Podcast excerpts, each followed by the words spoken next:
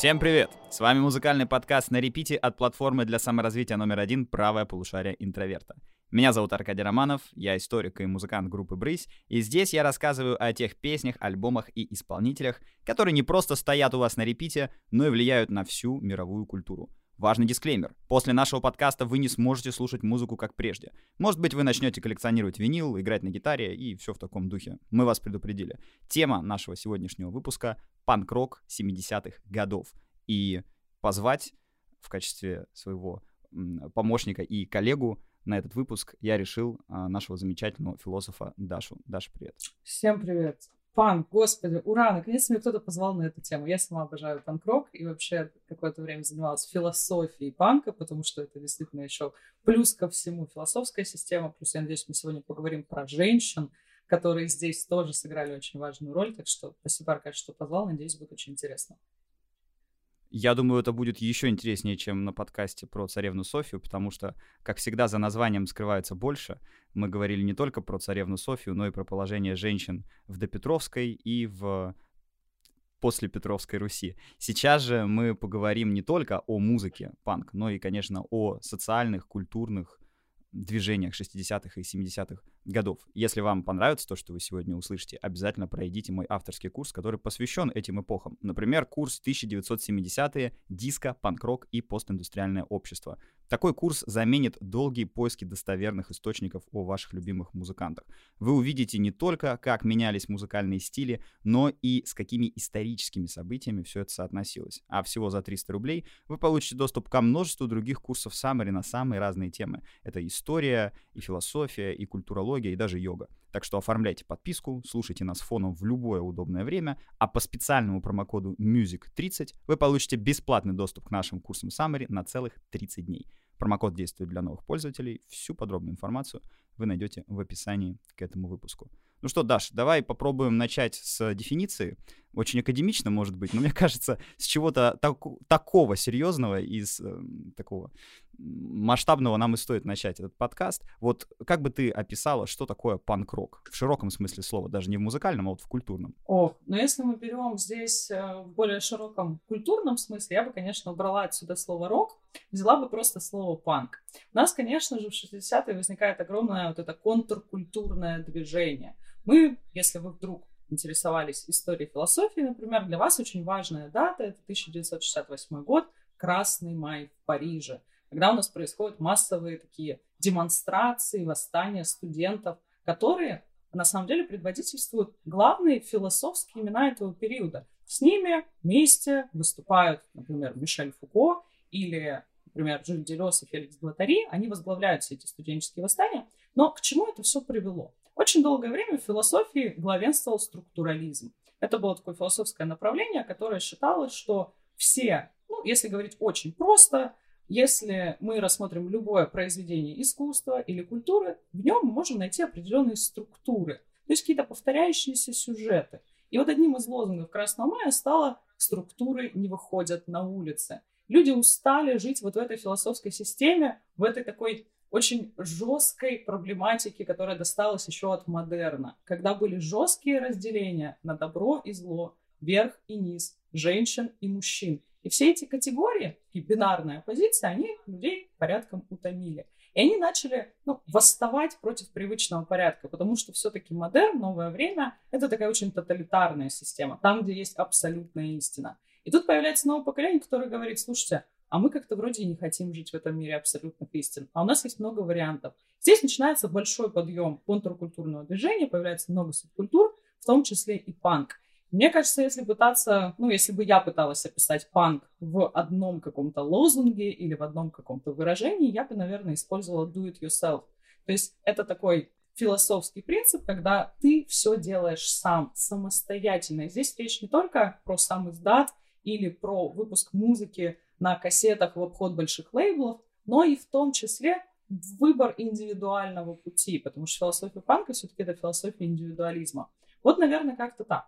Замечательный ответ. И, кстати, хоть панки исходя из твоих слов, и пытались уйти от извечной борьбы бинарных оппозиций, именно борьба бинарных оппозиций и будет да. в центре нашего сегодняшнего повествования. И мы даже будем говорить не о борьбе панк-рокеров или панков против системы пресловутой. Мы сегодня прям хорошо деконструируем этот миф и разберем, кто там на самом деле боролся, кто не боролся с системой.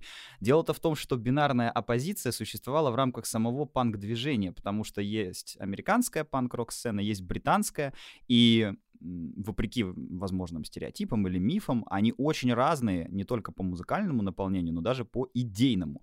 А оно там, безусловно, было. Так что вот куда ты не уйдешь от модерна и от бинарных оппозиций... Он все равно нагоняет, всегда возвращается. Да-да, уйти очень сложно. И, кстати, вот э, тоже интересная книга. Мы начнем, я думаю, наш подкаст, как и в прошлый раз про Софию, с э, ознакомления с литературой. Вот две книги, которые, ну, обязательно нужно прочитать, если вам понравится сегодняшний подкаст, и вы захотите углубиться в это дело серьезнее. Это, конечно же, книжка «Долгий 68» Ричарда Вайнена. Вот там как раз то, о чем говорила Даша, очень подробно расписано. То есть как 1968 год не остался на майских парижских улицах, а вышел за пределы и Франции, и Европы, и вообще этого года. То есть он длился до, на самом деле, середины или конца 70-х годов в той или иной степени. Вот эти социальные процессы, которые где-то, как во Франции или в Америке, привели к культурной революции, а где-то, как, например, в ФРГ привели к терроризму, потому что появились знаменитые РАФ, да, фракция Красной Армии. Э, то есть э, леворадикальные бойцы-революционеры, которые вели буквально городскую гирилью против вот этого нового современного буржуазного общества. То есть кого-то 68-й вдохновил на лозунг «запрещаю запрещать», да, «будьте реалистами, добивайтесь невозможного», а кого-то на вполне конкретные действия. Так что вот в этой книге очень интересно все эти векторы отражены. Ну и, конечно, книга, как говорил Егор Летов, для всех наших, называется «Прошу, убей меня». Джиллиан Маккейн и Лес Макнил. Эта книга посвящена истории панк-рока, в первую очередь американского американского, но про британские группы там тоже много есть. Летов, конечно, имел в виду здесь то, что для всех наших, для тех, кто разделяет вот эти панк-идеалы, кто интересуется музыкой, рок-музыкой, рок-культурой в целом. И, кстати, если бы мне нужно было выбрать какую-то короткую формулировку, да, вот что такое панк-рок, э, do it yourself — это практически идеальный ответ, но я бы к нему еще добавил летовский «я всегда буду против». Вот такой лозунг. «Я всегда буду против». Да, Причем против не каких-то политических систем, знаешь, или не какой-то власти, там, вот в таком примитивном, в вульгарном смысле слова, а вот против рамок, да, то есть, и, кстати, Горшок из Король тоже говорил, что для него панк-рок — это когда человек, например, выходит за пределы вот сеточки музыкальной, да, какой-то структуры, то есть вот есть правила, как надо писать музыку, а панк берет их и нарушает, и музыка только лучше от этого становится, то есть вот э, всегда против, против рамок. А многие панки, на самом деле, вдохновлялись в том числе философией экзистенциализма, потому что можем вспомнить Камю с его бунтом, но бунтом не в плане, когда мы говорим, там, выходим к полицейскому и орем на него, и ведем себя как-то неожидаемым для него образом. А бунт против вообще бытия, то есть какой-то выбор собственного способа существования и постоянный вот этот метафизический протест. Конечно. Более того, вообще все, что сейчас мы будем обсуждать в рамках панк-революции, да, революции, которая произошла в 70-е годы, началось-то еще в 60-е. И я бы сказал, раньше, чем в мае 68 -го года в Париже, потому что там была кульминация, там вот была явлена эта это изменение да, массового сознания, и все убедились в том, что это случилось. Но, конечно, сам процесс закрутился значительно раньше, и все это понеслось в Америке, потому что в Соединенных Штатах уже на стыке 50-х и 60-х годов появился рок-н-ролл. Да, Чак Берри, затем Элвис Пресли, множество потрясающих артистов, музыкантов, и вместе с тем это поколение бэби-бума, это дети, рожденные в а, сытое в западном обществе послевоенное время, ну или в мирное в советском э, обществе время тоже. Это люди, которые видят вокруг себя других молодых людей. То есть ты идешь по улице в начале или середине 60-х годов, и ты видишь там сплошную молодежь. Она отрывается, она слушает пластинки, она ходит на концерты. На этих концертах размываются расовые границы в Америке, которые существовали, да, век. То есть отдельно для белых зал, отдельно для черных умывальники отдельные, значит, концерты, артисты, радиостанции даже отдельные. То, что мы называем рок-н-ролл, э, по-черному назывался это ритм блюз. Э, термин рок-н-ролл придумали, чтобы на белых радиостанциях подобную музыку могли ставить. То есть сегрегация даже вот в радио была. И она сломалась моментально, потому что люди стали давать концерты для всех. Они сказали, нет, мы не будем разделять портеры, пусть белые и черные ребята танцуют вместе, потому что музыка, как бы, она для всех, она объединяет людей. И очень быстро, уже там к середине 60-х годов, произошла как вот эта революция расовая, да, так и революция сексуальная, революция культурная, потому что мини-юбки, значит, средства контрацепции, даже порнография, все это вышло за пределы вот этой серой зоны, да, где это было что-то табуированное, что-то неприличное, что нельзя обсуждать. Все стали это обсуждать, все стали об этом говорить. К этому подтянулись как виднейшие писатели и философы, так и музыканты, общественные деятели, публицисты. То есть 60-е это было время максимального брожения. Америка, Франция, даже Чехословакия и ну, наша страна тоже, от, оттепель, да, не будем забывать. То есть это на самом деле, что называется, как в анекдоте, по всей стране началось, да, то есть это просто вот во всем мире случилось. Но панк-рок — это во многом реакция на ошибку, как многие панки считали, предыдущего поколения. Ведь панк-рок — это поколение детей по отношению к хиппи. Да, хиппи для панков, например, это поколение уже стариков, родителей. Хиппи — это, пожалуй, главное культурное молодежное движение 60-х годов. Как бы единым движением, там, с каким-то партийным штабом, координационным советом все, все хиппи во всем мире не существовало. Ну, хиппи — это субкультура. Но это была субкультура, которая противопоставляла себя старым американским пуританским и буржуазным ценностям. Был традиционный консервативный брак, а у нас будет свободная любовь, была вот эта американская мечта — с двумя-тремя автомобилями, лужайкой, газонокосилкой и бомбоубежищем на случай атомной войны. А у нас будет бродячая жизнь. Мы поедем в автомобиле с нашими друзьями, колесить по стране, будем слушать любимую музыку, пойдем в Индию, там, пустимся в транс, да, начнем изучать эзотерические практики Востока. Джон Леннон произнесет свою знаменитую фразу «Мы популярнее Иисуса Христа». И кажется, что сейчас вообще весь мир изменится. Вот настолько эта культурная революция всех пробирает. И даже взрослые люди, которые много чего повидали, Вторая мировая недавно закончилась, даже они восхищаются многие, да, тем, что происходит. Там тот же Сартер, который в 68 году будет выходить на защиту, значит, всех этих демонстраций. А ведь у Деголя все конституционные права были раздавить Сартера гусеницами танка, но он сказал, что Франция Вольтеров не сажает. То есть даже старшее поколение как будто немножко понимает, что мир меняется, что нужно идти, идти вместе с этими изменениями. Но потом оказывается, что это все было очень и очень завышенное ожидание, что быстро ничего не поменяется. Да, сексуальные рамки были э, раздвинуты. Безусловно, многие проблемы были решены в те же 60-е годы. Но потом оказалось, что те же хиппи, которые на босса ногу ходят на Вудстоке и слушают музыку, могут оказаться страшными убийцами и маньяками вроде Чарльза Мэнсона, чему посвящен как раз последний фильм Тарантино.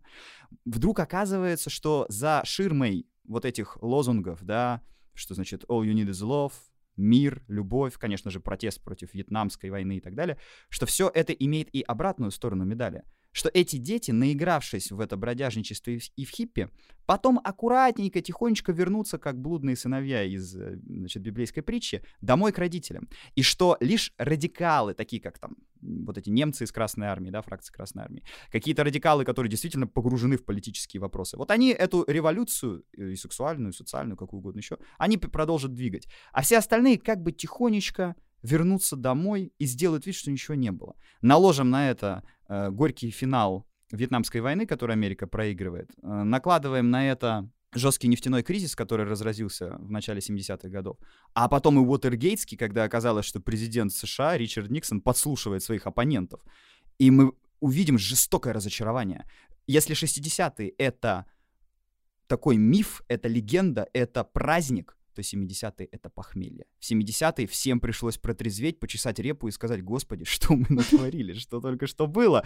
И очень многих, а людей всегда пугает, на самом деле, свобода, и, да, раздвинутые рамки — это опасность для многих людей, потому что сознание меняется очень стремительно, без каких-либо веществ. Оно просто само по себе у тебя меняется, и тебя пугают эти изменения, ты хочешь иногда вернуться к стабильности какой-то, к порядку. И вот это стремление к порядку, оно приведет к тому, что хиппи — уйдут в прошлое, очень быстро растворятся и станут непопулярными. Все идеи вот этой любви, шестидесятничества, протеста, они будут как бы высмеяны в начале 70-х. Будет ирония такая царить, типа, ну и чего мы все добились? Мы вот выступали против войны, но протесты войну не закончили во Вьетнаме, да?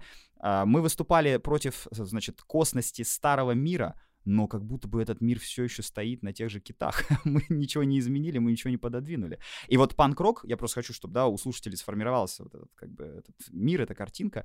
Панк-рок — это не просто протест против существующей системы или реальности, или ценностей, которые давят. Это протест против того, что вот вы были не настолько радикальны, у вас были какие-то возвышенные идеи, и поэтому вы проиграли. Победить может только тот протест, который не рассчитывает победить. Когда ты идешь, как говорил Егор Летов, богомолом на танк. Танк раздавит богомолом. Хождение на танк и есть вся суть твоего существования, да, ты э, вот протестуя чувствуешь себя живым, более живым, чем когда надеешься победить с этим протестом.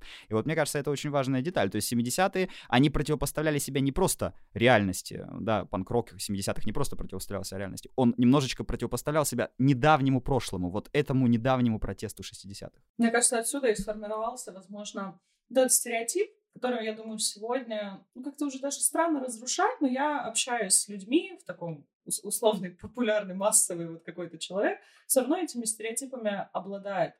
Что панки — это вот эти люди грязные, которые постоянно матерятся, пьют водку, либо какие-то другие колониальные напитки, и в целом больше ничего не делают. То есть что-то очень радикальная история, но я надеюсь, мы сегодня увидим, насколько это не то, что не так, но насколько это поверхностное восприятие вот этого всего движения. Конечно, это было очень широкое явление, где находилось место как интеллектуалам, так и бродягам, где находилось место, как ни странно, как левым, так и правым у нас есть еще один стереотип, да, что панк-рок — это культура, связанная исключительно с таким левым протестом против, значит, буржуазного мира. Нет, это вообще-то правда, но протестовать против буржуазного мира можно и справа тоже. Опять борьба бинарных оппозиций, и мы сегодня будем обсуждать не только условно-левых Sex Pistols, да, условно, но мы будем обсуждать и условно-правых Рамонс, потому что, как бы, гитарист, да, Джонни Рамон голосовал до самой смерти за республиканскую партию. То есть панки бывают и такими, и это очень-очень широкое явление. В общем-то, первыми панками да, можно было назвать, ну, каких-нибудь киников. Диоген, который жил в бочке Александру Македонскому, на вопрос «проси все, что хочешь», ответил «не загораживай мне солнце». Это панковский ответ, да, то есть панки существовали вот как таковые еще до этого слова всю историю. Можно сказать, что это люди, которые не хотели вписываться в те или иные рамки, да, в рамки той или иной системы. Но отнюдь не всегда эти люди были бродягами, бездомными или алкоголиками. То есть это были люди, которые намеренно шли на конфронтацию. Ведь в искусстве, да, важна конфронтация, важен конфликт, даже в литературе, там, в сюжете он важен. Уж тем более он может быть важен в такой агрессивной, яростной и живой музыке, как рок-н-ролл. Многим людям в начале 70-х не только показалось, что их как-то обманули и разочаровали политики или там какие-то общественные деятели. Очень многих разочаровал рок. Вот что такое рок в 60-е годы? Это Rolling Stones, это The Sonics, это группы гаражного рока, которые предвосхитили панк-рок. Почему назывался гаражный? Потому что американские подростки, просто вдохновившись Rolling Stones и Beatles, запирались у себя в гаражах и начинали играть. Играть иногда не умели, но играли шумно, яростно и, в общем-то, делали то, что потом назовут панк-роком, да. Э, группа The Kings, которая там на двух-трех пауэр-аккордах могла высекать просто максимальные хиты. Тот же Мик Джаггер, вокалист Rolling Stones, который не пел, а истошно орал.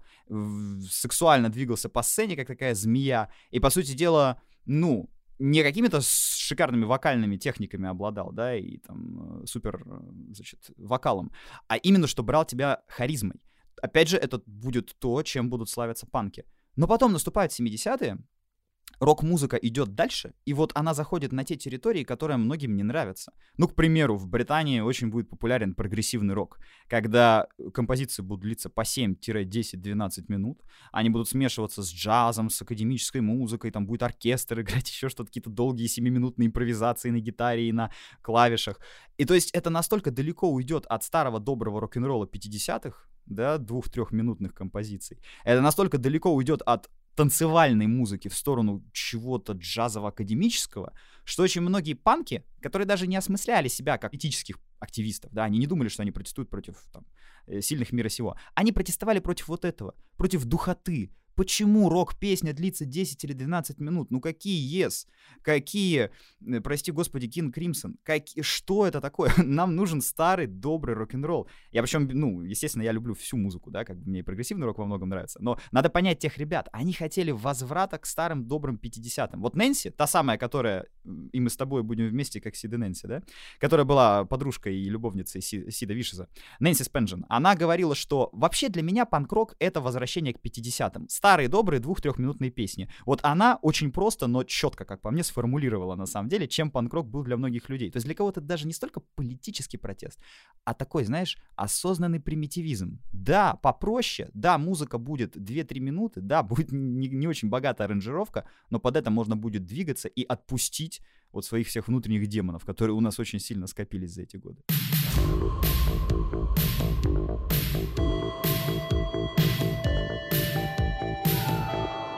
Но, конечно, называя всех этих замечательных артистов 60-х годов, э, говоря про гаражный рок, говоря про Rolling Stones, мы обязаны поговорить о нем. Это человек, ну, с которого можно начинать историю панк-рока, употребляя уже непосредственно термин панк-рок. Это Игги Поп и группа The Stooges. Игги Поп один из немногих персонажей и героев нашего сегодняшнего подкаста, кто не просто остается жив и здоров, слава богу, но и продолжает выступать. Причем я советую вам всем обратить внимание на торс этого человека, на его тело, учитывая... А сколько ему лет сейчас? Ему же ему лет уже что-то... Ну, под, под, под 80 много. лет, да, под 80 лет. Ух, какой дедушка. Да, если не ошибаюсь, 47-го, что ли, года рождения. То есть это это дедушка панк-рока уже во всех смыслах слова. И потому что он сейчас дедушка, и потому что он стоял у руля, да, вот у просто самых основ этой музыки. Хотя позднее термин панк он отрицал, он говорил, что это очень сужает рамки, да, того, чем являлась группа The Stooges.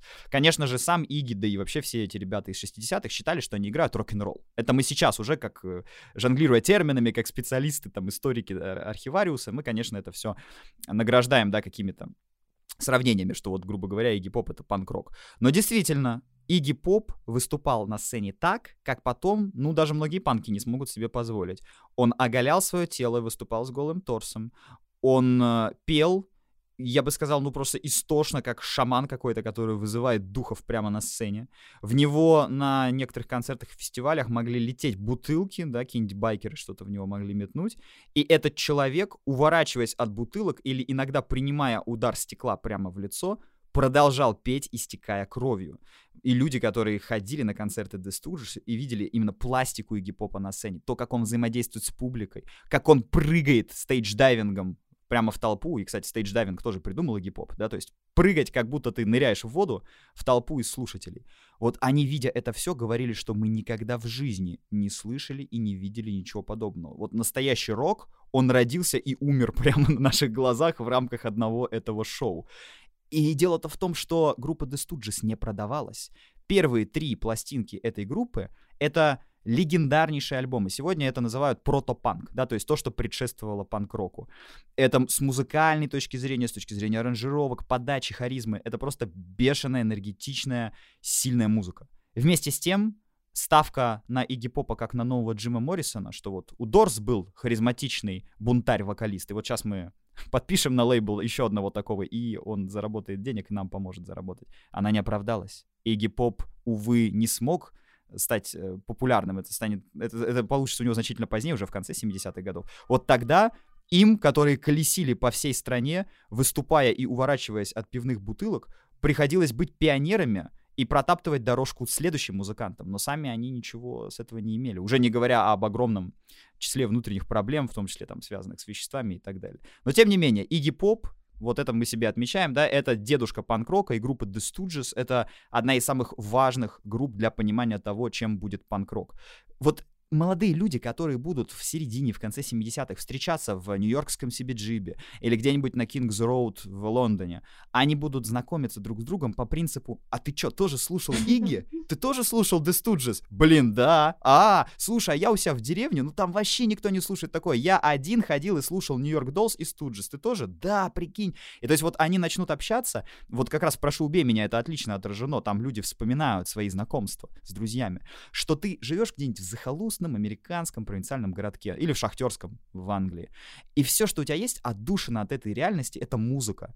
И музыка агрессивная такая, жесткая, напролом, типа The Stooges, потому что тебе хочется, чтобы, ну, у тебя поддержка какая-то была серьезная, да, а, и ты один с этой музыкой. Ты ходишь в школе, слушают совсем другое, на улицах обсуждают совсем другое, и ты вырываешься из вот этой провинциальной значит, действительности ты едешь в столицу, ты, или там в Нью-Йорк, да, в культурную столицу, можно сказать, США, едешь туда для того, чтобы найти своих единомышленников. И когда они ходили в эти клубы, они же не хотели там просто напиться там, да, и умереть под забором. Это, конечно, кто-то хотел, но это не для всех было. Всем было важно найти людей, которые чувствуют музыку точно так же, как и, и ты. И это удалось для большинства любителей такой музыки вот только к середине, к конце 70-х. Поэтому открытие, как говорится, совершает не тот, кто делает его первым, а тот, кто делает его последним. Вот Иги был первым, но он из-за этого и не смог на этом ничего получить, не смог разбогатеть. Но потом, конечно, все будут его вспоминать. У меня здесь возникло несколько таких комментариев, вопросов. Во-первых, вот удивительным образом, как музыка пересобирает социально. То, что ты описал, когда люди начинают менять вообще свой привычный образ жизни, казалось бы, просто из-за музыки, то есть насколько гигантскую роль она играет. Знаешь, какой есть вопрос? А Игги Поп, он сотрудничал с какими-то лейблами именно звукозаписи? Или это было все такое условно кустарное, самоздатное? Нет, нет, это как раз был очень большой лейбл Electro Records, который работал с э, и Джимми Моррисом. То есть Джим Моррисон, да, вокалист, поэт, известный рок-герой, культовая фигура группы Дорс, как раз был самым главным бриллиантом лейбла Электро, и в дальнейшем все, что Электро делала, это пыталась повторить свой же успех, что вот у нас есть один бунтарь-хулиган, ведь Моррисон тоже говорил, что я король ящериц, да, мог послать копа со сцены, мог, допустим, там прийти в абсолютно каком-то невминозе, и при этом все равно шикарно выступить, потому что он был красивый и талантливый поэт, музыкант, да, и так далее. Вот они хотели найти что-то подобное, чтобы, грубо говоря, и продавалось хорошо, и при этом это было с э, какой-то остринкой, да, с, как, с, какой-то агрессией определенной, с конфронтацией. Но в Иге было больше конфронтации, чем продаваемого, потому что это был абсолютно такой оголенный нерв. То же самое ведь можно сказать про других э, ребят. Вот Иги Поп, он был из Детройта, а была такая группа в Нью-Йорке, The Velvet Underground идеальное название — «Бархатное подполье». Потому что это действительно музыка, с одной стороны, очень эстетская, а с другой стороны, предвосхитившая панк-рок. Музыкально это, может быть, и не звучит агрессивно, если сравнить с The Stooges, Velvet Underground такая колыбельная музыка. Но если мы будем слушать тексты, да, Uh, значит, I'm waiting for the man, да, поет Лурид своим абсолютно таким узнаваемым, немножко противным, но сразу запоминающимся голосом. Или, допустим, Venus and First, да, песни, в которых вместо вот этой цветастой радужной хиппи-эстетики вдруг Садо-Маза, вдруг Маркиз де Сад, злачные места Нью-Йорка, куда не каждому нашему слушателю я бы рекомендовал попасть, странные, странные торговцы странными веществами, странные книги европейских писателей, не очень популярные в буржуазной Америке, ну и так далее. То есть вот это все шло на пролом. Причем на пролом не какой-то системе, опять же, да, пресловутой, а скорее даже сформировавшемуся року тогда.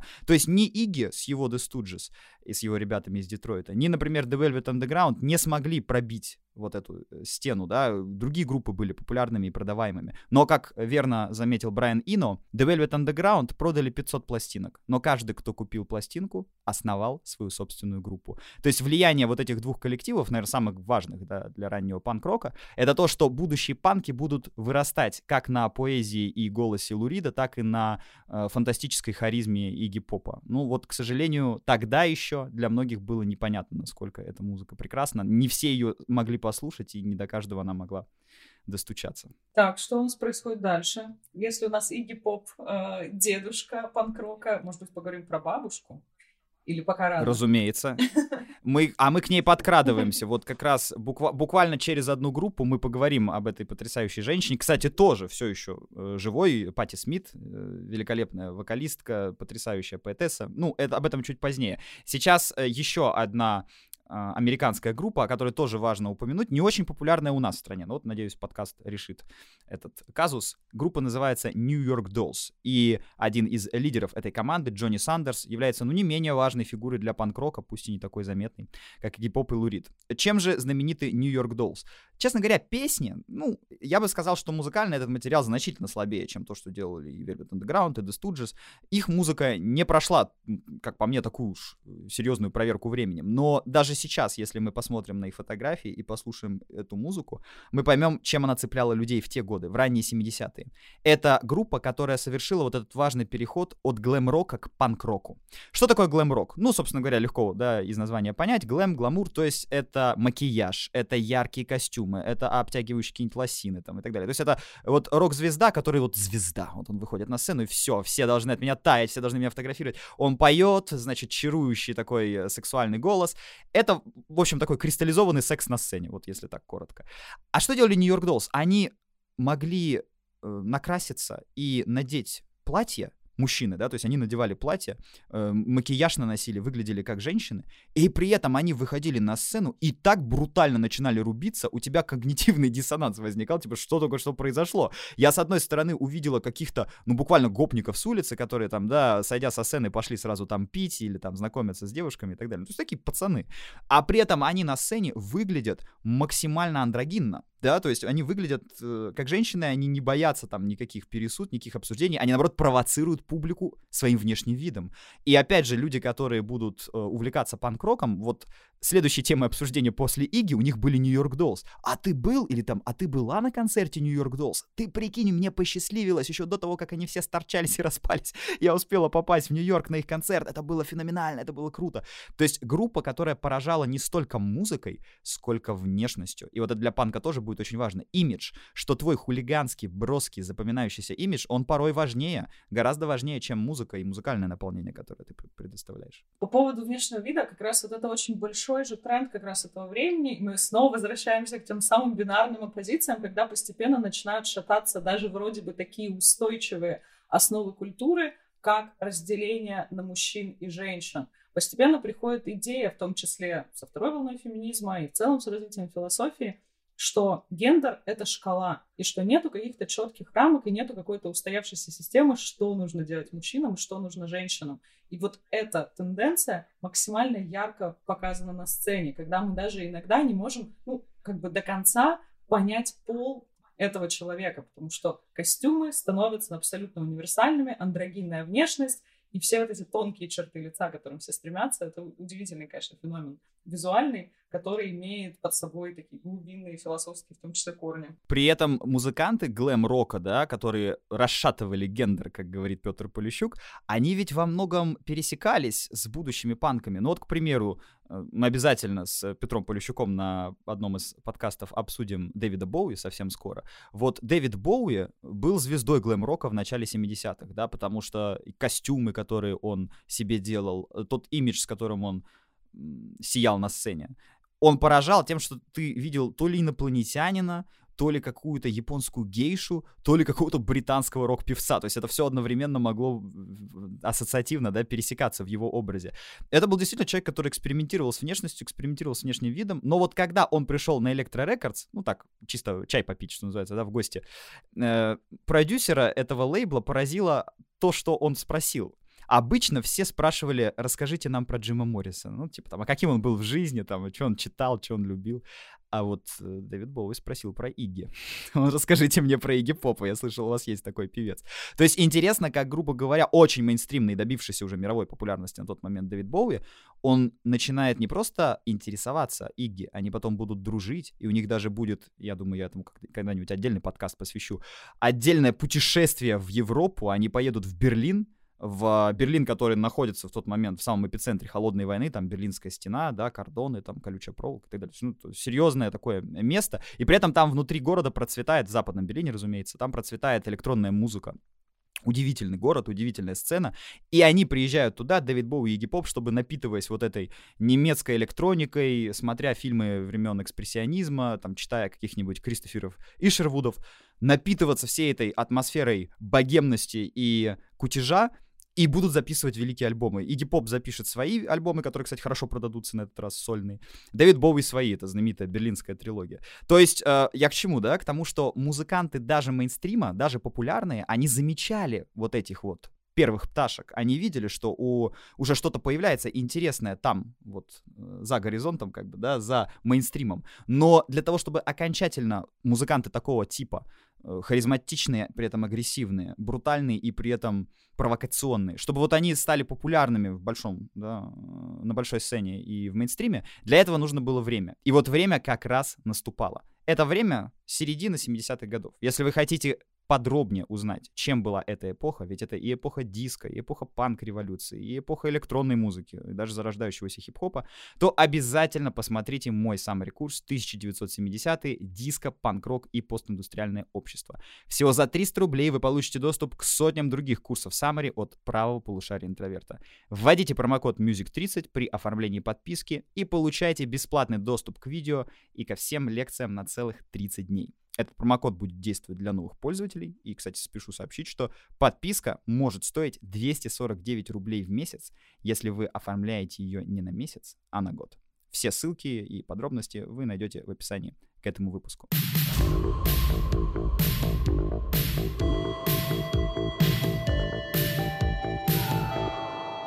Итак, эпоха. Вот тут наша бабушка уже появляется в истории. Это середина 70-х годов, и это формирование в Нью-Йорке мощнейшей андеграундной сцены. Потом ее уже назовут панк-рок сценой. Тогда для живших в то время людей это было еще не совсем очевидно. Это клуб, где будут выступать такие артисты и артистки, как Пати Смит, Рамонс, Блонди, Телевижн, Элвис Костелло и многие другие пионеры американского панк-рока и вообще американской музыки конца 70-х годов. Это клуб CBGB. Даже скажи, ты что-нибудь знаешь про этот клуб? Слышала? Нет, слушай, про именно сам клуб нет. То есть я узнаю те женские имена, которые ты перечисляешь, про клуб не слышала. Смотри, клуб CBGB был основан значительно раньше, чем э, зародилась вот эта панк-рок сцена, да, в 1973 году. И первое время это был, ну, самый обыкновенный американский бар. Это была закусочная. Там продавались бургеры, там можно было послушать кантри, блюграсс и блюз. Собственно, отсюда аббревиатура CBGB, да, то есть кантри, блюграсс, блюз. Это вот американская бургерная закусочная. Ничего выдающегося, ничего сверхинтересного там не происходило. До тех пор, пока в этот клуб не пришел Ричард Хелл. Ричард Хелл, который будет одним из основателей группы Television, потом из этой группы его выгонят, он будет основателем и лидером э, группы The Heartbreakers, его оттуда выгонят. В результате он останется в сольном плавании в группе э, Devodoids. А мы сейчас э, расскажем про этого человека, вы поймете, почему его выгоняли. Мне кажется, вы бы и сами его выгнали из группы. Так вот, он заходит в клуб CBGB и начинает договариваться с владельцем. Он говорит, слушай, давай мы будем играть у тебя в клубе, наши там друзья, музыканты, ребята, да, у нас там много интересной музыки есть. Мы будем выступать, ну, как бы с нас публика, а публика на баре, как бы, да, будет брать напитки, и таким образом и вы выигрыши, и мы выигрыши. Естественно, владелец CBGB задает вопрос, а вы что играете? У меня просто такое дело, ну, вывеску, может, видели, да, кантри, блюграсс и блюз. Ну и Ричард Хелл отвечает ему прямо, смотря в глаза, а ты знаешь, мы играем немножко кантри, немножко блюграсс и немножко блюз. Это, конечно, все совершеннейшая ложь, ничего подобного никто там не играл. Но он это сказал, и началось. Этот клуб стал постепенно превращаться в мекку панк-рока. Уже в этот момент появляется само слово «панк», которое вообще-то было оскорбительным, как и многие вещи, которые сегодня у нас имеют свое привычное название, это оскорбление, да, там, например, Тори Виги, да, в британском парламенте, это же обзывалки изначально. Вот то же самое, панк — это слово, ну, из такого, я бы сказал, американского тюремного жаргона. Если сравнить э, с каким-то русским эквивалентом, да, ну, это слово «петух», по большому счету, да, то есть это оскорбление уничижительное, которое использовали, если хотели человека очень серьезно задеть. И вместе с тем очень часто его использовали как синоним слова мусор. Ну, типа, ты, ты просто грязный бомж, ты какой-то уличный отщепенец, ну ты панк, да, типа, пошел вон отсюда, что ты тут стоишь. И вот когда этих людей так стали называть, потому что они очень часто одевались брутально и вместе с тем достаточно бедно, э, выглядели ну, тоже как бы, да, не как представители какого-то истеблишмента, они начали говорить, ну хорошо, если им так приятнее нас называть, окей, мы панки. Вот просто вопреки, вы называете нас панками, пожалуйста, мы сделаем из этого слова знамя. И появляется журнал, который будет э, основан Джоном Хольструмом и Лесом Магнилом под названием «Панк». Там будут писаться статьи, освещаться как раз э, все новости вот этой зарождающейся музыкальной сцены. А в самом клубе CBGB начнут выступать все наши герои. Ричард Хелл, предвосхищая вопросы наших слушателей, почему же его отовсюду выгоняли, был очень, ну, мягко говоря, неуживчивым персонажем. Он э, часто вступал в конфликты с музыкантами, с которыми играл. И по отзывам современников, да, которые видели его молодым, был одним из самых безбашенных панков того времени. Он носил на своей футболке огромную мишень, под которой было написано «Прошу, убей меня». Именно поэтому книга про панк-рок называется «Прошу, убей меня». То есть это, знаешь, как вот футболка «Пни меня» там или «Ударь меня», да? Причем сам Ричард Хелл в этой книге в интервью говорит, слушайте, да я не помню, чтобы я такую футболку носил, может, вы что-то путаете. Но э, это подтверждено очень многими свидетельствами. То есть это был человек, который был ходячей провокацией. То есть для него быть неудобным, быть неуживчивым, это было просто в природе. Начинал он как поэт. Он писал тексты, значит, какую-то какую-то публицистику, какую-то поэзию. И он на самом деле не собирался быть музыкантом до тех пор, пока он не увидел Нью-Йорк Доллс. Потому что Нью-Йорк Доллс были безголосыми парнями. Они играли очень жесткий, брутальный рок, но их фишка была скорее в том, что они переодевались, как бы, да, и, и красились, а не в том, что у них какие-то потрясающие там э, мелодии были и какие-то сложные аранжировки. Это был простой, прямолинейный рок-н-ролл, но очень экспрессивный и яркий. И он подумал, так получается, через экспрессию, яркость и через вот этот бунт я могу пронести свои какие-то идеи, которые до этого я считал не музыкальными. То есть я считал, что у меня нет таланта к пению, а может мне не надо, ну, может мне не нужно уметь петь, да, для того, чтобы это сделать, для того, чтобы стоять на сцене. И вот одно из самых главных, конечно же, заслуг панк-рок революции — это расширение рамок возможного, что для того, чтобы быть артистом или стоять на сцене, вовсе не обязательно уметь петь, потому что это не оперное пение, да, это не какая-то классическая музыка. Это как раз та музыка, где важна харизма, экспрессия и энергия. И поэтому очень многие люди, которые будут в волне вот этого раннего панка, они были не только музыкантами, но и поэтами, ну или, по крайней мере, людьми, которые интересовались поэзией. Вот Пати Смит как раз была среди них. Пати Смит э, встречалась с другим музыкантом из группы Television по фамилии Верлен, Том Верлен. Том Верлен, собственно говоря, на почве конфликта с Ричардом Хеллом выгнал Ричарда Хелла из группы, и группа Television стала группой Тома Верлена. И я думаю, знаете, Пати Смит очень любила Верлена не только за там какие-то его личные качества, но и за фамилию, потому что, конечно же, Верлен ассоциировалась у нее с проклятыми французскими поэтами, а Пати Смит была, наверное, самой большой фанаткой проклятых французских поэтов тех лет. Она обожала Артюра Рембо. У нее были там полное собрание сочинений, как бы мы по-советски сказали. У нее была невероятная тяга к Эгону Шеле. Она была фанаткой вот Парижа, рубежа 19-20 века. Мне иногда даже я смотрю вот эти ее портретные там фото, да, обложка альбома Horses, и я прям вижу, как она вписалась бы в эту тусовку, если бы вот она родилась в то время, да, и жила во Франции.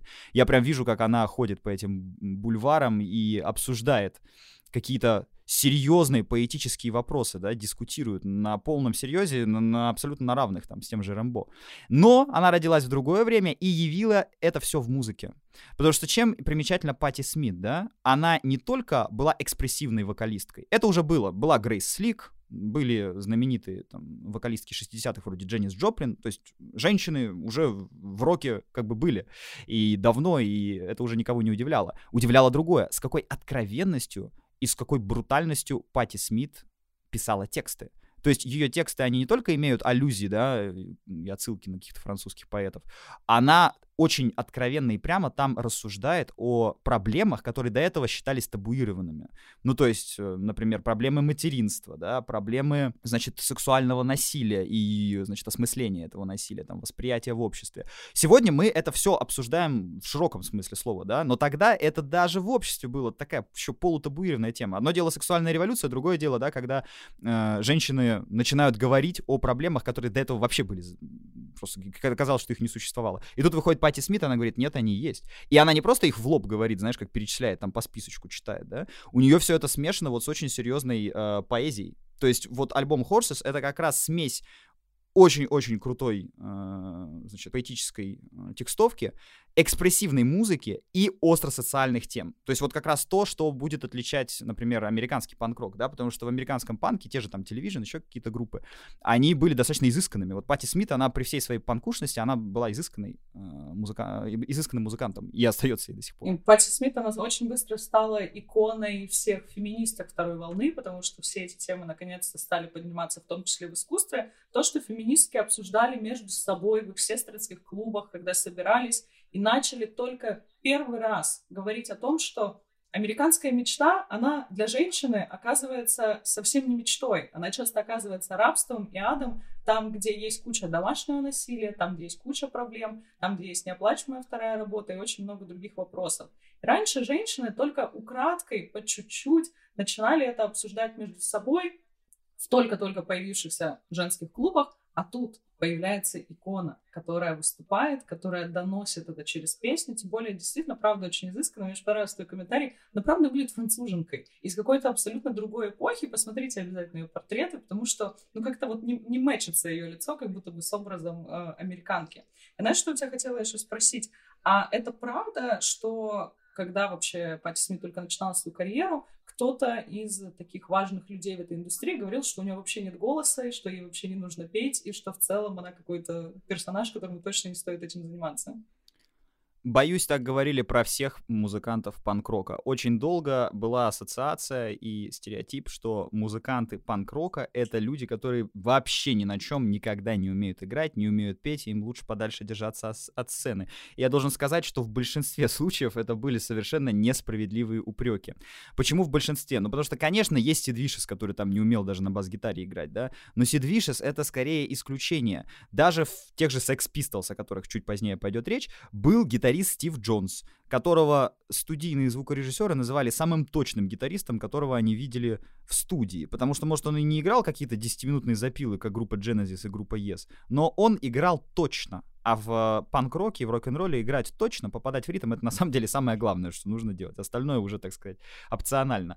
Или, допустим, группа Television, в которой играл Том Верлен, любовник, соратник, друг и, в общем-то, очень близкий товарищ Пати Смит в те годы группа Television, вот вы ее просто послушайте, альбом Марки Мун 1977 года. Это, с одной стороны, панки, потому что они тусовались в CBGB, выступали все вместе там на этой сцене. А с другой стороны, это уже и постпанк, это и альтернативный рок, и инди-рок. То, что вытворял том Верлен вместе с своей коллегой, с другим гитаристом, э, называли гитарными дуэлями. И вы когда послушаете эту музыку, вы увидите, что гитары как будто друг с другом соревнуются.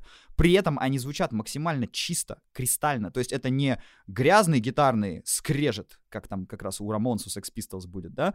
Это очень чистые гитары, и панк здесь проявляется не в грязи звука или не даже в какой-то экспрессивной подаче, а в отсутствии рамок. Это была музыка, которую до этого никто не играл. Как будто никто до них не играл рок-н-ролл, и тут возникла группа Television и сыграла его вот просто выдумав. Вот э, это такое ощущение. А Том Верлен был, кстати, профессиональным музыкантом. Он иногда даже на свидание с Пати Смит умудрялся не являться. Знаешь почему? Сидел на чердаке, включил гитару и сидит, репетирует. Так что вот этот образ панка как человека, который еще и ни на чем играть не умеет, абсолютно не обоснован. И с Пати Смит то же самое. Конечно, у нее не какой-то там бархатный прекрасный голос, но для той музыки, которую она исполняла, он и не нужен. Она исполняла брутально и жесткую музыку, там нужен жесткий экспрессивный стиль. То есть каждому, да, каждому стилю нужно свое. Я уже молчу, что критики писали про Рамонс. Ну ладно, не промолчу, скажу хотя бы один, да, такой вот отклик. Выходит в 1976 году пластинка Рамонс Рамонс. Критики писали, что это звук 10 тысяч унитазов, которые смывают воду одновременно. Вместе с тем ты включаешь эту запись, и с первой же песни слова Hi, Ho, Let's Go. Песня Blitzkrieg Bob. И действительно, ассоциации с Блицкригом здесь берутся не на пустом месте, потому что в той же книге «Прошу, убей меня» один из критиков так описывает появление Рамонс на сцене. Было ощущение, как будто на сцену ворвалось гестапо. Четыре пацана в кожаных облегающих куртках с опущенными до колен гитар, гитарами рубят песни по полторы минуты, а то и по минуте. То есть концерт группы мог продлиться 20 минут. Просто это вот «Hi, ho, let's go!» И они начинали долбить песни там в полтора-в два раза иногда быстрее, чем они у них записаны на студии. То есть это были самые быстрые, наверное, концерты, там самые быстрые песни, которые человек в Нью-Йорке вообще видел. И после этого он уходил просто ошарашенный это какие-то вот буквально нью-йоркские гопники из не самых благополучных семей, далеко из небуржуазных районов, которые, выходя в кожаных куртках, противопоставляли себя вот этой старой, уже костной хиппи-эстетике, что вот, мол, вы, у вас в 60-х была вот эта вся, значит, цветастая галиматья, все вот эти фенечки, там, мир, любовь, дружба, жвачка, да, а какие песни у группы Рамонс, например, да, Beat on the Brat with a baseball bat, да, то есть, типа, ударь человека бейсбольной битой, если он возникает, ну, так вот, если по-русски по-русски говоря. Или, например, песня про то, как парню приходится продавать свое собственное тело на улице, потому что он находится в нищете. И это во многом автобиографические песни. Вместе с тем, заигрывание с абсолютно провокационными темами, но это будет характерно не только для американского, для британского рока тоже, например, с эстетикой фашизма и нацизма. Причем э, никто не вкладывал в это реального политического месседжа. Фишка здесь была в другом фишка была в том, что это было э, абсолютно неудобоваримое и неприятное для обывателя, да, потому что, ну, свастика, она ассоциировалась с чем-то запрещенным. Э, в Америке, например, она законодательно не запрещена, но все равно там, да, естественно, на лужайке люди американские флаги развешивают, а не, там, значит, свастоны.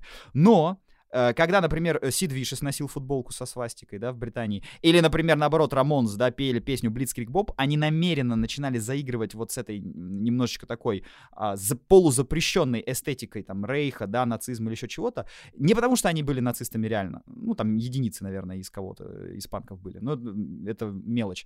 Они хотели вот настолько вызывающими быть, чтобы вот их никогда не могли полюбить вот в этих буржуазных кругах, никогда не могли в приличном обществе обсуждать, они ненавидели ненавидели приличное общество. Они считали, что приличное общество — это вот эти вот как раз скряги, это, значит, какие-то, знаешь, коллективный Скрудж Макдак такой, да, который просто продолжает э, загребать деньги лопатой, вообще не думая о ребятах и о парнях, которые там выживают на улицах. А Рамонс были уличными парнями, то есть они нюхали клей, они там, я не знаю, воровали из магазинов. И вот когда они попали в CBGB, они попали в абсолютно органичную им среду. Они увидели единомышленников, они впервые поняли, что они не, от, не аутсайдеры, а чепенцы, а вообще-то звезды, только звезды другого порядка, да, не как Led Zeppelin там или Deep Purple, а вот звезды этих клубов. И стали выступать, стали собирать очень много людей. Мы сейчас как-то обсудили вот эту американскую прекрасную сцену. Здесь, конечно же, хочется на всякий случай вам напомнить, наркотики зло, не употребляйте наркотики, это страшная вещь. Ни в коем случае, ее, да. Да, да, ее да, не да. трогать. А что в этот момент происходит на другом континенте, в Британии. Ты уже упомянул это магическое, мне кажется, имя Сида Вишеса. Я думаю, что для большинства людей так или иначе вообще панк равно Сид Вишес, равно Sex Pistols, равно вся вот эта эстетика. Что в этот момент происходит в Британии? В Британии в это время все еще хуже. Э, дело в том, что если экономически и социально Соединенные Штаты 70-х годов это то, что Мартин Скорсезе показал в своем замечательном фильме «Таксист», да, то есть это криминал и убийство, это люди, которые вернулись с Вьетнамской войны и как герой таксиста, да, хотят очистить улицу от скверны. То есть такие полудиктаторские, полуфашистские запросы существуют в обществе. Вместе с тем, другая половина общества просто находится в апатии, ни во что уже не верит. Ну, во что можно верить после Уотергейта? Во что можно верить после Вьетнама, да? Все идеалы 60-х попраны, разорваны. Даже вот мы боролись там против расизма, Мартин Лютер Кинг, да, читал свою знаменитую речь «У меня есть мечта, что там белые, черные сядут вместе». Ну и чем закончил Кинг? Кинга взорвали, убили. А, предположим, э, что, что черные сделали дальше, да? Они радикализовали свой протест. Появились черные пантеры. То есть появилась идея о том, что нам не за руки надо браться, а оружие в руки брать и защищать свои кварталы, если нас э, государство и полиция не может, не может защитить.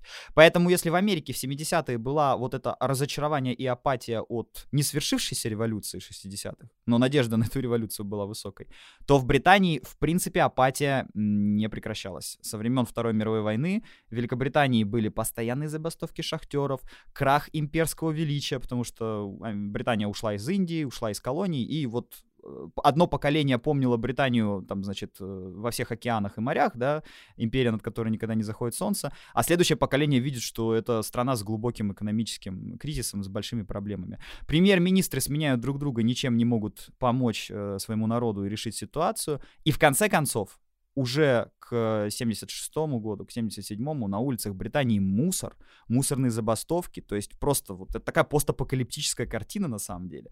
Э, такие города, как Манчестер, которые в 19 веке были центром промышленной революции, они в 20 веке э, города депрессивные, да, потому что производство где-то остановилось и встало, где-то оно стало убыточным, люди без работы, люди без перспектив, и вот это No Future, No Future for You, который будет петь Джонни Роттен в Sex Pistols, мы понимаем, что это не на пустом месте. Это не просто вот он так решил заключить, как какой-то, значит, хулиган из протеста, что у вас нет будущего. Нет, это ощущение реальности, в которой они находились. И если в Америке это во многом был такой эскапизм и побег, ну или протест против, да, какого-то предыдущего поколения бунтарей, которые не такие уж и бунтари для панков были, типа хиппи, то в Британии это очень серьезная социальная война. Это реально война классов, это война рабочего класса против истеблишмента, это постоянные забастовки, демонстрации.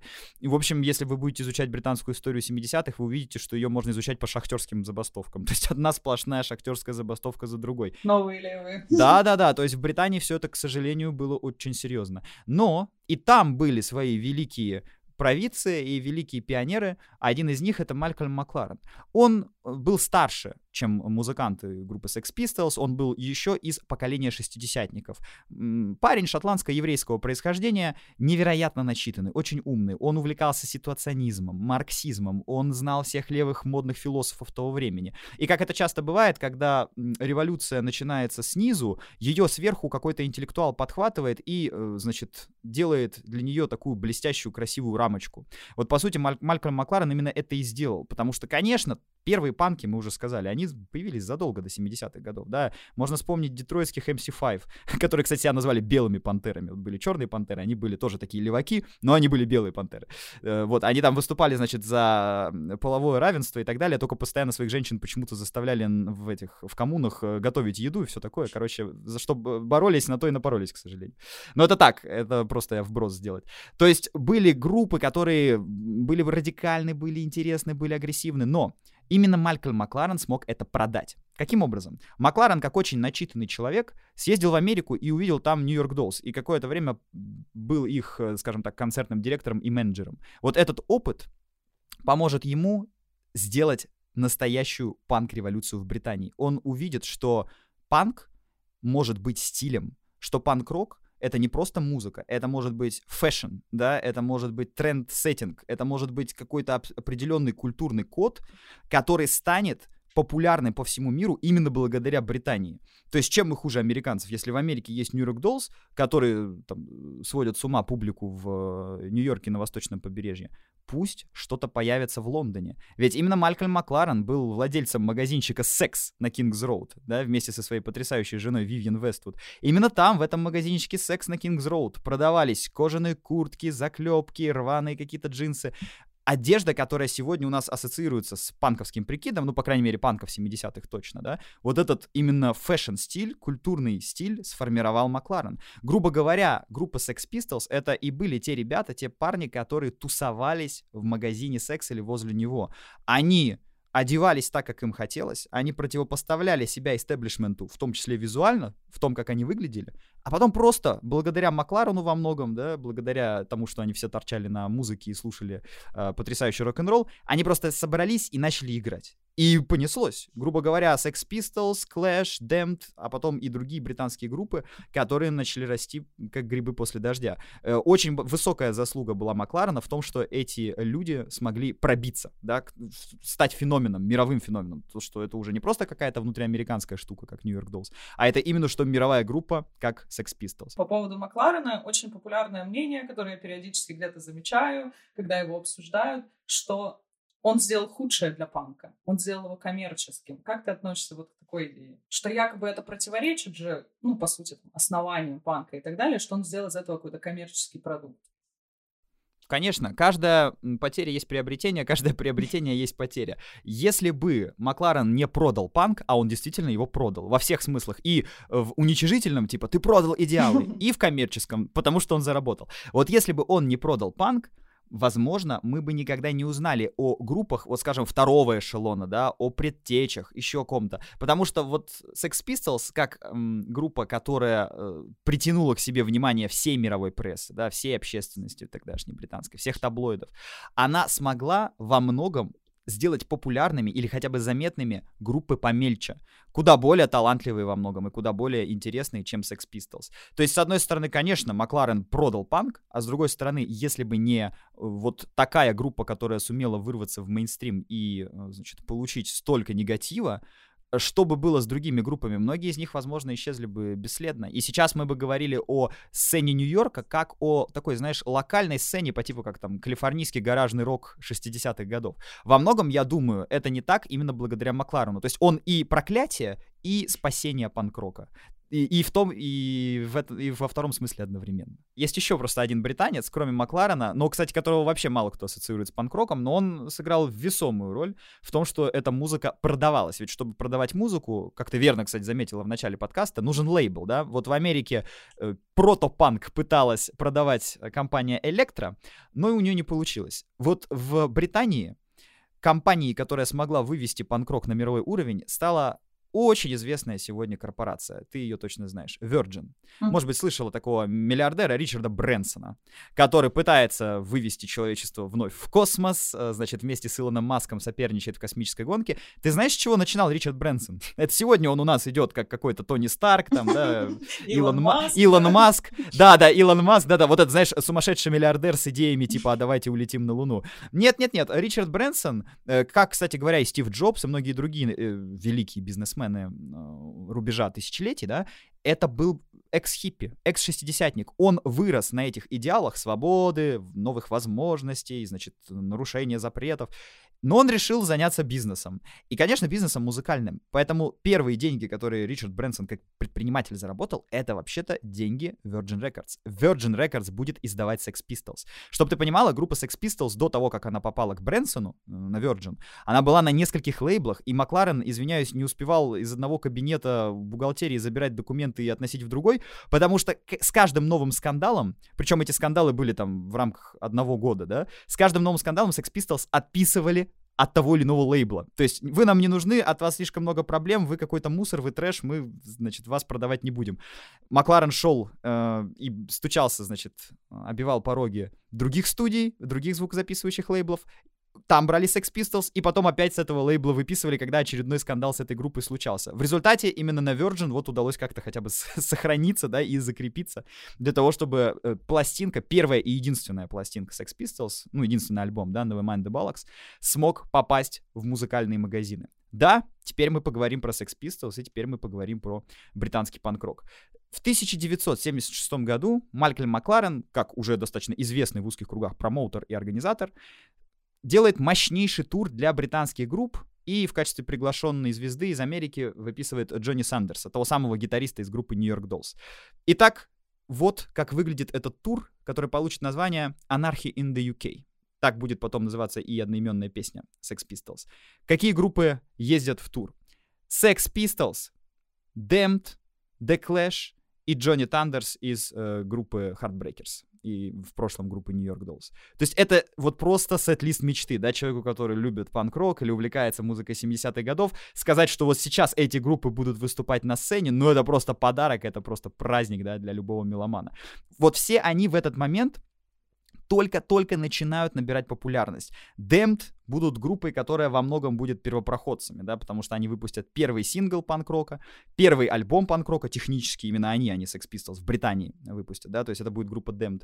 А, значит, они попадут в ротацию на радио, у них будет очень много вот таких каких-то достижений и медалей а, символических, которые мы могли бы им вручить. Группа The Clash в дальнейшем вообще станет а, апофеозом экспериментов в панке, потому что у них будут и регги-мотивы в музыке, и какие-то этнические, значит, э, ритмы использоваться, и очень много того, что потом назовут новой волной, да, постпанк, новая волна, вот группа The Clash, она во многом предвосхитила все эти векторы. То есть группа была тоже очень необычная играть, петь, там, аранжировать песни там умели. Это тоже были не какие-то, значит, абсолютные неучи. А вот группа Sex Pistols из всех этих команд будет выделяться очень одной важной вещью. Она будет невероятно скандальная.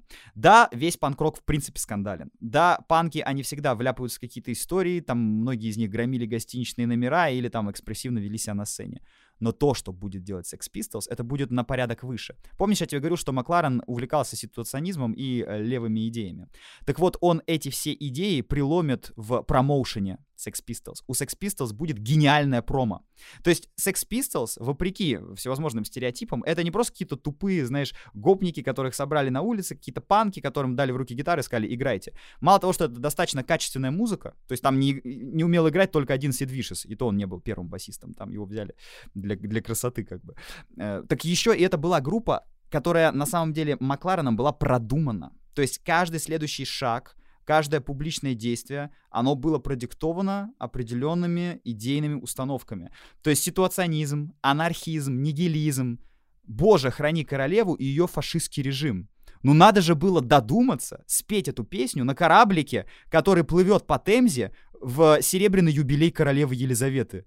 Царствие Небесное. То есть 25 лет на престоле э, королевы Елизавета, и тут Джонни Лайден, настоящая фамилия Лайден, да, прозвище Ротан, то есть гнилой, начинает визжать, буквально, даже не могу сказать, что это пение, это визг, он начинает визжать, боже, храни королеву и ее фашистский режим. И потом его будут спрашивать, вы что, ненавидите Англию? Вы что, ненавидите Британию? Вы что, ненавидите свою страну? Почему вы на наш символ, а королева, да, в те-то годы, это вообще недосягаемый символ, вы почему на нее гоните бочку? И Джонни Роттон будет честно отвечать, я люблю свой народ, я люблю свою страну, но это лицо взирает на меня и на каждого моего э, согражданина, да, на моего товарища с э, этих банкнот, с фунтов стерлингов. И вот это лицо взирает на нас и ничего не делает, ничего не предпринимает, чтобы вытащить нас из бедности, чтобы решить проблемы расизма, потому что в этот момент уже столкновение на расовой почве там в гетто происходит, да, чтобы решить проблему, значит, нестабильности, ирландский терроризм, какие-то еще события происходят. И им всем этим королевским, как бы, да, э, так сказать, членам семьи и высшего истеблишмента им плевать. Им по большому счету плевать на народ. Поэтому мы и поем эти песни. То есть мы не против своей страны, мы просто честно говорим о ее проблемах. И вот тут очень большой вопрос, да, это все тоже было частью гигантского, как бы, гениального промо Макларена? Или это было реальным отражением э, существующих тогда проблем, которые нашли выхлоп в музыке. Вот я считаю, что и то, и другое. Что, грубо говоря, они бы и без Макларена, да, реализовали себя в музыке, они бы и без Макларена пели. Другое дело, что если бы не Макларен, они бы не стали настолько популярными. Сначала они приходят на шоу Билла Гранди, это что-то типа Урганта, чтобы ты понимала, да? То есть просто вечернее шоу, которое смотрит вся Британия. Я видела, да, эти интервью, где они Да, они там сидят, чавкают, матерятся, у них у всех э, вот этот панковский такой броский, жесткий прикид, и они начинают произносить непечатное слово на букву F в прямом эфире. И Билл Гранди, ну извиняюсь, он просто в шоке. Как так вообще, человек, молодые люди, вы что, берега путаете, да? Вы как бы никаких приличий, рамок приличия не знаете. Вы пришли на телевидение, вы же музыканты, вы должны нести свет слушателю. Они говорят, да, да пошел этот свет, мы не хотим ничего нести, мы вообще ничего не несем. И вот это, этот как бы протест, да, не какой-то конкретный даже и сформированный порой, а протест ситуационный, просто чтобы вот тебя удивить, чтобы ты э, выпал из своего удобного кресла, чтобы ты потерял равновесие и концентрацию, вот что такое панк во многом. И в этом смысле Sex Pistols были как самыми э, продаваемыми, да, и продажными панками, если Макларена обвинять, так и самыми честными, на самом деле, потому что они действительно были такими. Во многом они даже казались более жесткими и, скажем так, брутальными, да, более неудобоваримыми, чем были на самом деле. И потом они будут всю жизнь как бы отмываться от Sex Pistols, да, у Лайдена будет потрясающая группа Public Image Limited, э, многие другие э, участники той тусовки тоже найдут себя в других стилях, в других музыкальных направлениях.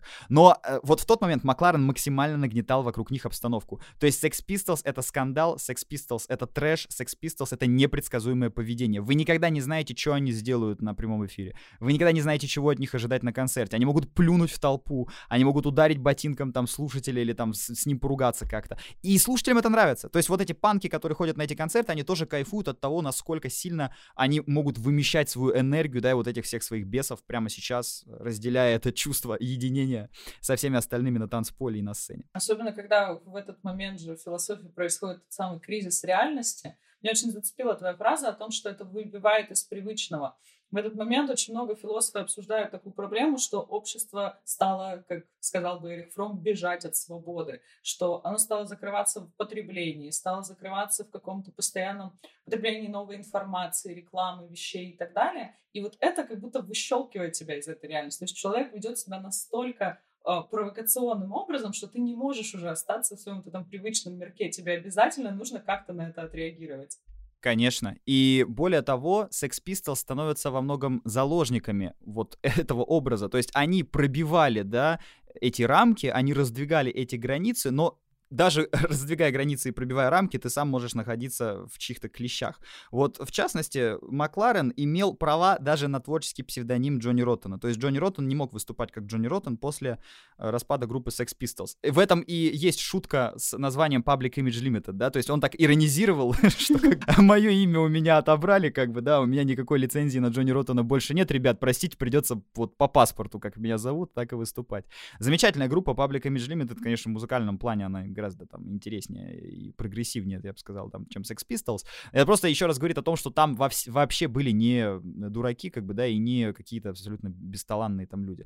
Вот, пожалуй, человеком, который действительно не умел играть э, ни на чем толком, который э, был скорее лицом и фигурой панк-рока, чем музыкантом, был именно Сид Вишес. Сид Вишес был взят в группу Sex Pistols, ну, по тем же соображениям, по каким Ленин в 17 году возвысил Сталина накануне Октябрьской революции, вот после революции февральской, когда у старика, вернувшегося из Швейцарии, совсем, как казалось однопартийцам, поехала крыша, и он захотел вторую революцию устроить, да, то есть только что февральская произошла, он сказал в апрельских тезисах, что нужна еще одна, на этот раз настоящая. Все крутили пальцем виска, что, типа, там, дед пересидел за границей, переиграл в шахматы с дадаистами, ну, короче, надо его от политики отодвинуть. Ну, Ленин отстоял свою позицию, вопреки Каменему, Зиновьеву. И вот Сталин, который до этого был, ну, в общем-то, второго дивизиона игроком, он резко возносится и к концу 17 года уже один там, из пяти-шести самых влиятельных большевиков.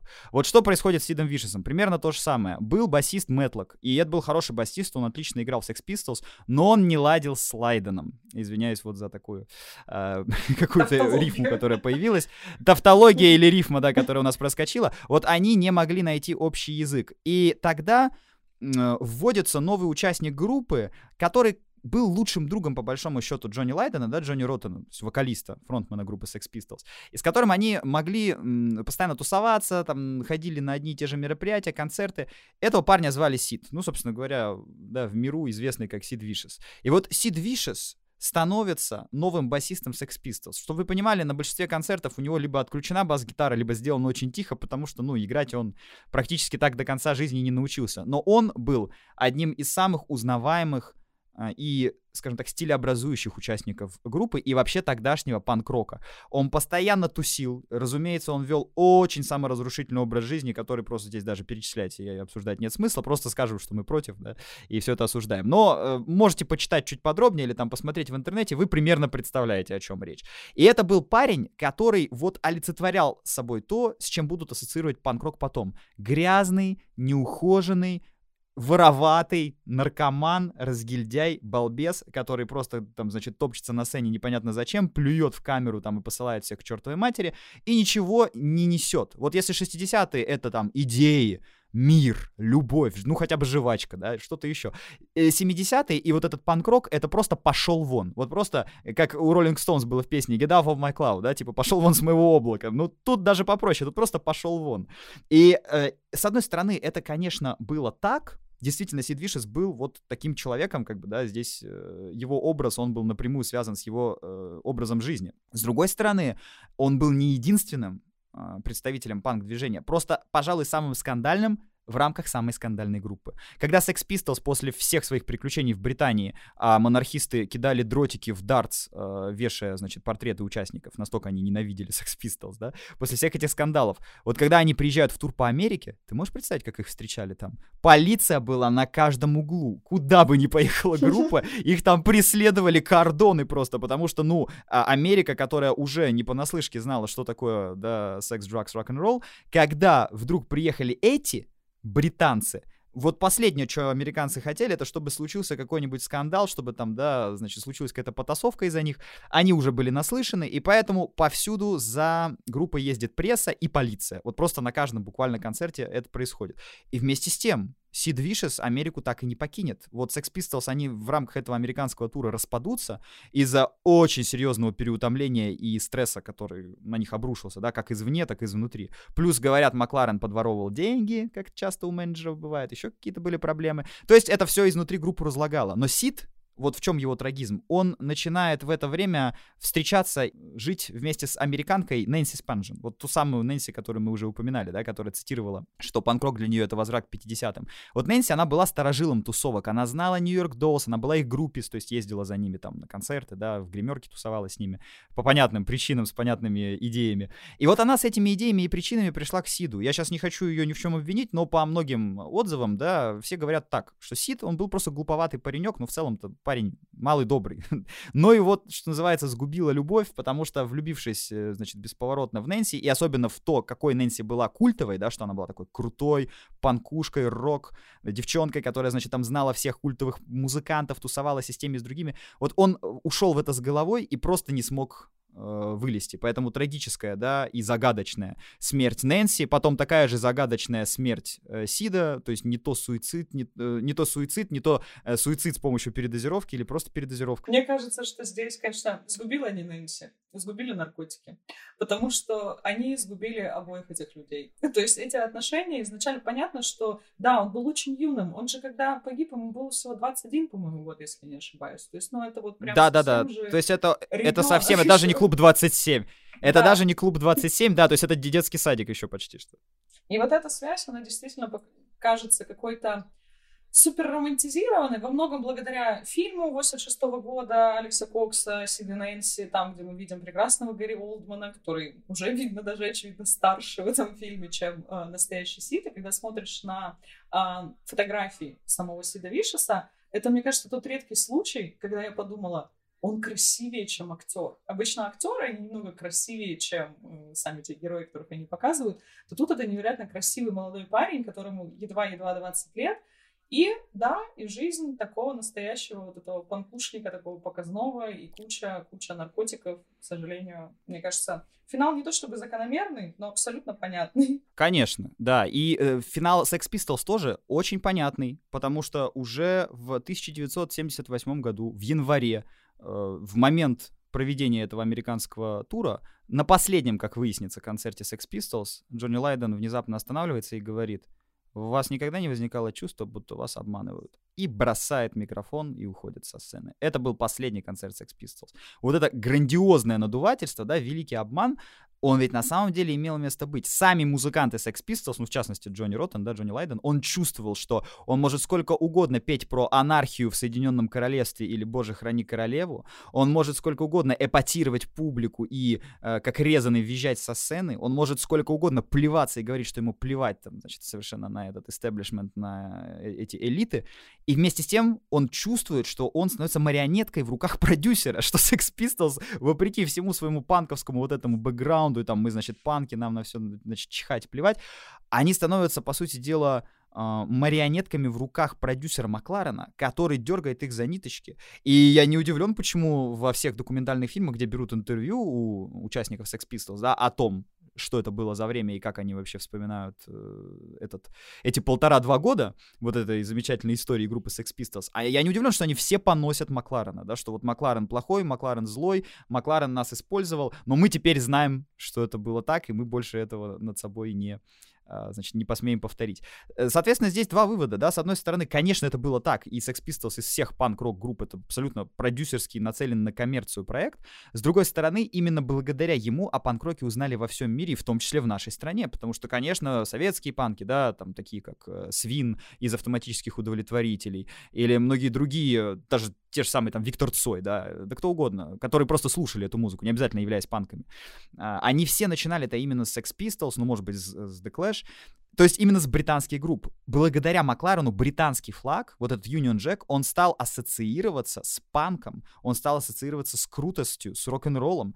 То есть, э, ну, это очень сложно сделать национальный флаг, да, какой-то страны чем-то модным и молодежным. Вот у британского флага это дважды получилось за 20 век. Первый раз это были Sex Pistols, а второй раз Spice Girls, потому что у них было вот это cool, Британия, да, ну, Spice, вообще Spice Girls это, это жутко националистическая в хорошем смысле слова группа, то есть они вообще были супер про-британские девчонки такие. Вот, они возродили интерес как бы к, британ... к британскому патриотизму в 90-е годы. А вот Sex Pistols в извращенном немножко, в таком отзеркальном виде э, сделали популярным Британию и британский флаг именно благодаря протесту против э, творившихся в Британии событий. И они во многом предсказали, что все это будет. Вот они говорили, боже, храни королеву ее фашистский режим. Ну и кто у нас приходит к власти в 79 году? Железная леди Тэтчер, которую вот сегодня поспрашиваете там людей за 50, за 60, кто живет там в Манчестере, Манчестере, еще где-то, что они думают про Тэтчер? Они вам скажут, что это фашистка. Потому что как она закрывала, значит, э, все эти шахтерские э, предприятия, да, как она боролась с забастовками, это не мой, это не мой комментарий, это не мое мнение, просто я озвучиваю то, что в Англии думают люди, да. Они очень э, настороженно относятся к Тэтчер, они ее вспоминают не всегда в э, хороших тонах, и вот во многом как бы мы не относились там к панкам Sex Pistols, они все это предсказали. Они говорили, что здесь будет как бы ужесточение режима. Так он ужесточился. Вот. А над ними смеялись, потихались, что это какие-то там, значит, э, провокаторы и хулиганы. Но оказалось, что хулиганы пронзительные были очень в этом плане.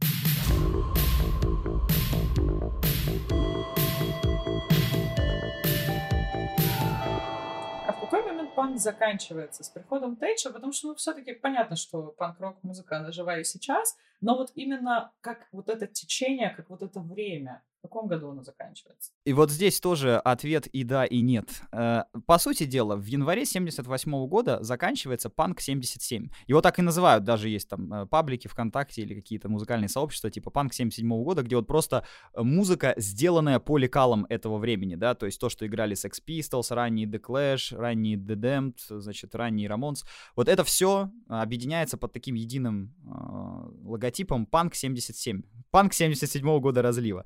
Но дело-то в чем? В 78 году, в январе, с распадом Sex Pistols, по сути, вот в том виде, в каком панк-рок существовал, он закончился. Но никуда не делись все остальные панк-рок группы. The Clash остались, The Damned остались. Каждый пошел своей дорогой и стал развивать э, вот эту эстетику, да, и развивать эту, это направление в своей стороне, в, с, исходя из своих эстетических там и музыкальных убеждений. The Clash, как я уже сказал, да, они уйдут в новую волну и в регги. The Damned станут одной из главных групп готического рока. Они начнут наносить такой готический вампирский макияж на себя, у них появится саксофон э, в 80-е годы. То есть это будет такая очень э, тоже изящная, элегантная группа. Talking Heads, великие, которые играли в клубе CBGB, они начнут экспериментировать с фанком и с электронной музыкой. Собственно говоря, тоже в эксперименты уйдет и Пати Смит, и много кто еще. То есть, с одной стороны, вот тот панк-рок музыкально, да, в узком смысле слова, который мы обсуждали сегодня на подкасте, он действительно закончился в 78-м, но панк как идея, она привела к еще одной революции. Если панк-рок революция заявила о том, что теперь не обязательно уметь играть и петь, чтобы выйти на сцену, или не обязательно нести какую-то идею, чтобы протестовать, то следующая революция была постпанк-революция. И она имела куда больший успех и большее значение, чем просто панк-революция. Что такое постпанк-революция? Это отказ от старых блюзовых устоявшихся гармоний.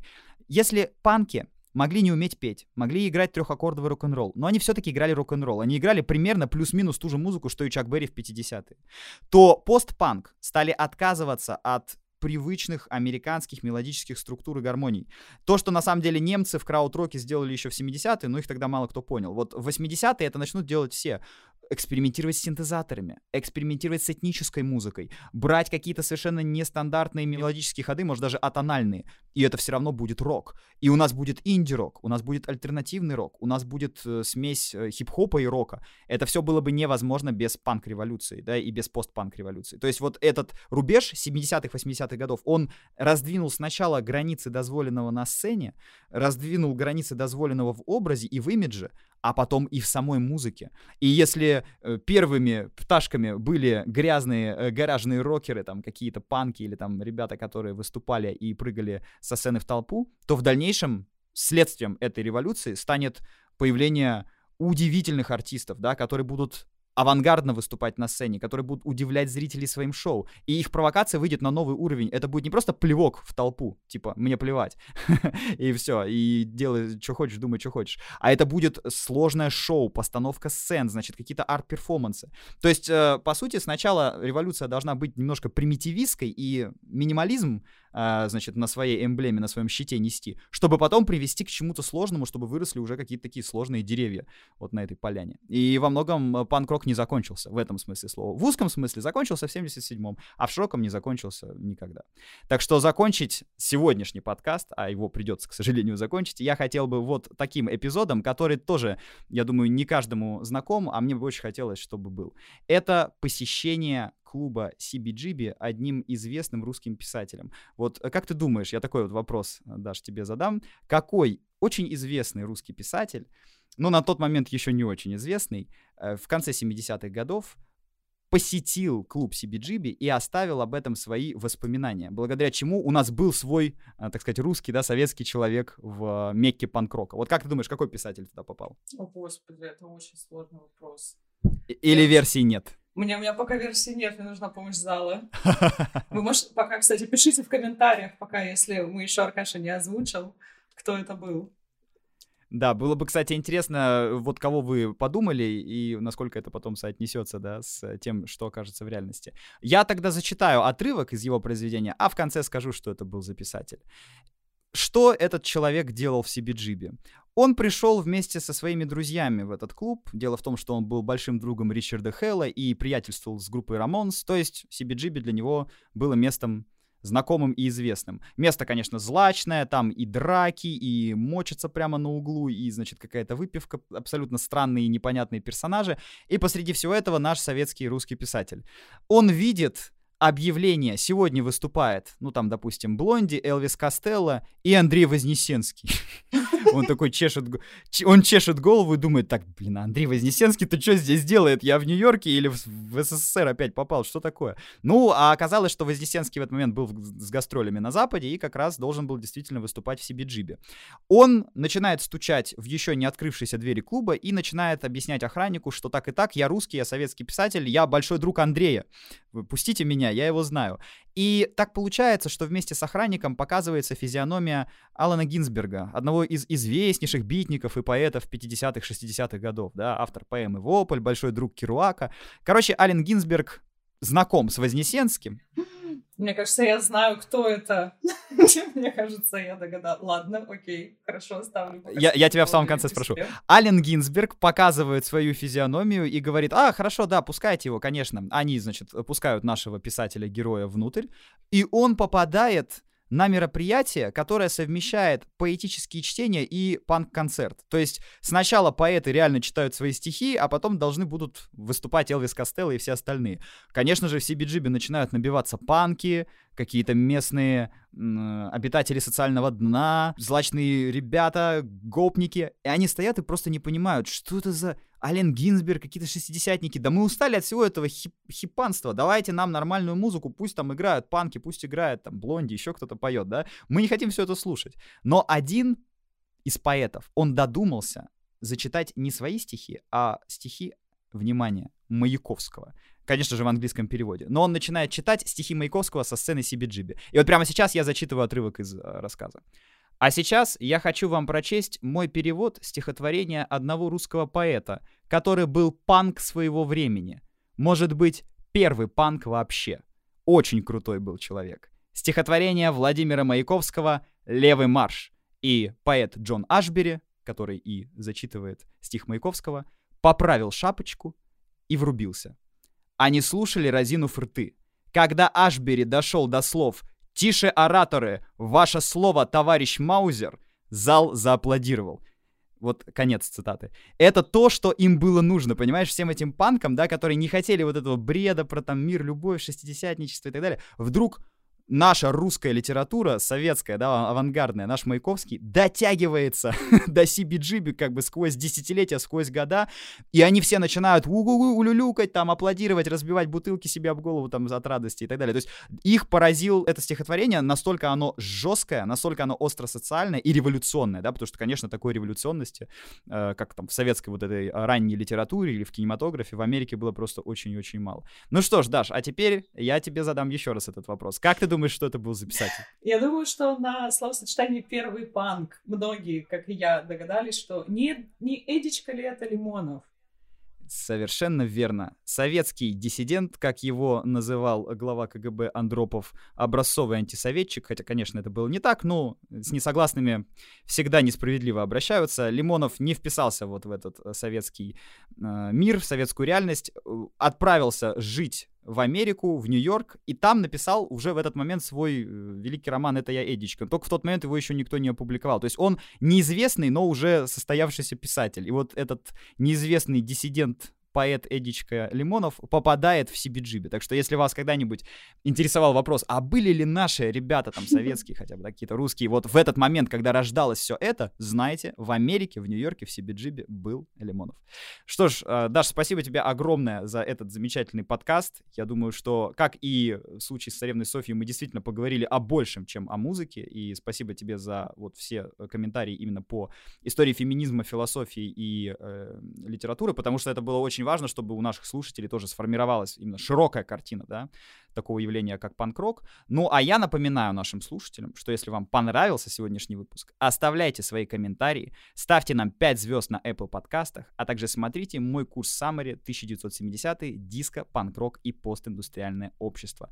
Я напоминаю вам про подарок для новых пользователей, потому что при оформлении подписки вы можете ввести промокод MUSIC30 и получить бесплатный доступ на целых 30 дней. Ну и, конечно, дарите нашу подписку своим родным и близким. Потому что если вы ломали голову над подарком, я честно скажу вам, что дарить знания — это самое модное, что может быть. Все подробности вы найдете в описании к этому выпуску. Подписывайтесь на нас в социальных сетях, ищите нас на Ютубе, поддержите наш подкаст, напишите в комментариях, о ком или о чем нам сделать следующий выпуск на репите. И, Даша, спасибо тебе еще раз большое за этот подкаст. Спасибо большое. Зови еще. Я сегодня вынесла два главных тезиса с этого подкаста. То, что Сид Вишес — это Ленин, и что Spice Girls, они националистки. Я как будет подкаст про Spice Girls, обязательно зови. Спасибо большое, всем, всем пока. Только Сидвиш Сталин, да. Ой, Спасибо Сталин, всем. простите, простите, Сталин. Все, давайте.